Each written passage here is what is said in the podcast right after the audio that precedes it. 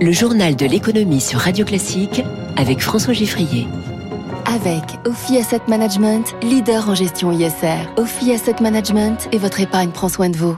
Tous les matins, Radio Classique passe l'actualité économique au scanner. Trois titres ce jeudi. Annulation d'un contrat à 31 milliards d'euros, douche froide pour Naval Group et la diplomatie française. Ce géant chinois de l'immobilier surendetté qui fait trembler tout un secteur, c'est Evergrande. Et puis balade à bord d'un bus de la RATP qui se conduit tout seul. Vous verrez. Dans cinq minutes, le Focus Echo de Radio Classique. Un baril de pétrole à 100 dollars. Est-ce possible? Benjamin Louvet, spécialiste des matières premières, sera en direct avec nous. Radio Classique. C'est l'information de la nuit, le contrat du siècle torpillé par la politique. L'Australie annule sa commande passée au français Naval Group pour la fourniture de 12 sous-marins. Bonjour Eric Mauban. Bonjour François, bonjour à tous. Après un, un appel d'offres remporté en 2016, une signature formelle en 2019, le contrat à 31 milliards d'euros n'est plus qu'un vieux souvenir. C'est un sérieux revers hein, pour la France. L'Australie a changé de pied, décidant finalement de se tourner vers les États-Unis et le Royaume-Uni pour acquérir des sous-marins à propulsion nucléaire. À l'époque des négociations, Canberra ne voulait pas de cette motorisation. Son choix s'était alors porté sur une technologie de Naval Group basée sur une propulsion diesel électrique.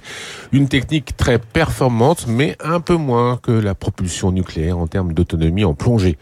En Australie, ce contrat est depuis plusieurs mois dénoncé par une partie de la classe politique. Il lui est reproché son coût excessif et ses multiples retards. Une bataille juridique va donc s'engager pour déterminer les torts de chacun et une compensation financière. Le coût est rude pour euh, la défense française. Le contrat australien représentait des milliers d'emplois en France, à Nantes, Lorient, Brest et Cherbourg. Cherbourg, notamment, a accueilli depuis euh, près de cinq ans de nombreuses familles australiennes qui ont permis de dynamiser l'activité économique régionale eh bien, elles devront bientôt quitter la ville. Merci Eric Mauban, dossier qu'on va continuer de développer tout au long de la matinale. Les enjeux diplomatiques entre l'Australie, les États-Unis, le Royaume-Uni semblent l'avoir emporté sur ce contrat. On y revient dès le journal de 7 heures. C'était attendu, le SMIC augmentera bien au 1er octobre, 35 euros bruts de plus par mois, revalorisation mécanique compte tenu de l'inflation. C'est d'ailleurs la première fois depuis 10 ans que le salaire minimum est rehaussé en cours d'année du fait de la hausse des prix sans attendre donc le 1er janvier. À propos de pouvoir d'achat, le gouvernement fait un geste en direction des 5 800 000 ménages qui touchent le chèque énergie. Ils vont recevoir une aide supplémentaire de 100 euros en décembre. Rappelons que les prix du gaz ont grimpé de 25% en trois mois. Un caillou dans la chaussure de l'économie mondiale, un caillou lourd de 260 milliards d'euros de dette, Evergrande, géant chinois de l'immobilier, entreprise la plus endettée au monde et qui risque la faillite. Après des années d'une croissance folle, le marché de l'immobilier en Chine ralentit et dans le même temps, Pékin a resserré très nettement le robinet du crédit, une affaire qui terrifie tout un secteur. Eric Kioch. Depuis le début de l'année, Pékin exige de ses entreprises de réduire leurs dettes pour continuer à emprunter. L'économiste spécialiste de la Chine, Marie-Françoise Renard. Pour avoir des liquidités, Evergrande a vendu des immeubles à bas prix pour faire rentrer de l'argent. Donc elle a perdu de l'argent. L'entreprise n'a pas assez de liquidités. Elle a des dettes. C'est un cercle vicieux. Evergrande est désormais incapable de payer fournisseurs et sous-traitants. L'entreprise est au bord de la faillite, mais difficile pour Pékin de laisser tomber ce mastodonte au nom de la paix sociale, si cher au Parti communiste. Le gouvernement va pas prendre le risque de licencier des milliers d'emplois, voire des millions, parce que au total, indirectement, ça touche 3 millions d'emplois et pas seulement dans l'immobilier. Mais face à des entreprises chinoises surendettées, 160% du PIB, Pékin pourrait faire d'Evergrande un exemple, un scénario catastrophe pour l'économie mondiale, car ce système n'a pas cours qu'en Chine, selon l'économiste Véronique Riche-Flores. Ce surendettement généralisé des entreprises, qui est mondial, fait que s'il y a un maillon de la chaîne qui craque, et en l'occurrence là un gros maillon, on peut avoir des effets boules de neige dans le reste du monde. Le scénario du sauvetage reste aujourd'hui privilégié, car Pékin ne peut se permettre une crise économique après la crise Covid. Explication signée Eric Cuoche. Les grandes manœuvres de Vincent Bolloré ne sont pas terminées au capital de Lagardère. Le groupe Vivendi annonce qu'il rachète les parts du fonds Ember, ce qui l'amène à détenir 45% de Lagardère, et qu'il lance une OPA.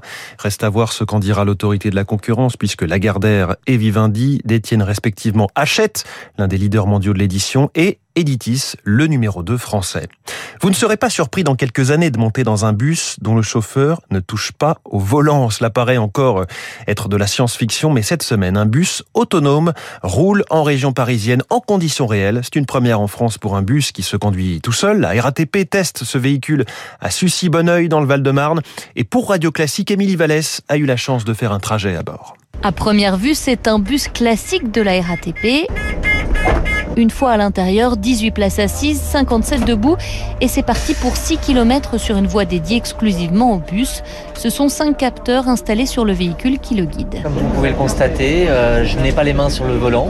Le volant tourne tout seul, bon, on prend la courbe euh, tranquillement sans aucun problème. Car oui, il y a quand même Yann, conducteur derrière le volant. C'est encore obligatoire pour des questions de législation et de sécurité. Le carrefour passe au vert, vous voyez, je n'appuie sur aucune pédale.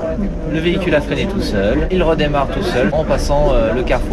On est à 15 km heure et au plus haute vitesse à 30 km heure. Pour la RATP, développer ces bus autonomes présente plusieurs intérêts selon Comberbin, directeur de l'innovation pour le groupe. Ça nous permet d'être plus fluide, ça nous permet effectivement aussi de, potentiellement de rapprocher les bus et d'être capable d'augmenter les capacités de certaines lignes. Et puis aussi, on va avoir un, intérêt en matière de réduction des consommations énergétiques. Parce que de la même manière que quand vous utilisez un régulateur de vitesse sur autoroute, vous avez une meilleure vitesse moyenne et vous consommez moins. Ces bus autonomes, ce n'est donc plus une utopie, s'enthousiasme Comberbin qui reconnaît cependant que les intégrer dans une circulation normale de centre-ville n'est pas pour demain.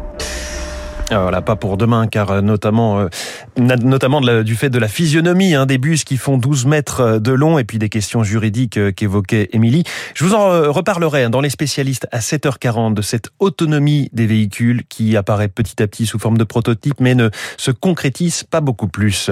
Les marchés financiers dans le vert hier soir à Wall Street après six séances de baisse, le Dow Jones a gagné 0,68%, le Nasdaq plus 0,82%, le CAC 40 avait terminé lui en baisse d'1,04% à 6583 points. En ce moment, à Tokyo, le Nikkei baisse de 0,53% à 30 349 points. Dans un instant, le Focus Echo de Radio Classique. Vous trouvez que l'essence est chère Vous allez savoir pourquoi.